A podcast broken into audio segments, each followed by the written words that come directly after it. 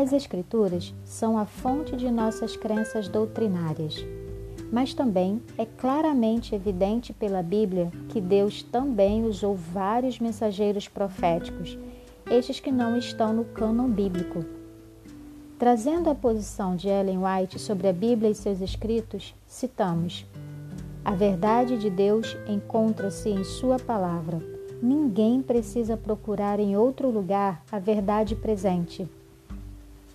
Por entendermos que sua colaboração para esmiuçar o que a Bíblia nos diz é relevante, a partir de hoje incluiremos os comentários dessa escritora norte-americana ao estudo diário.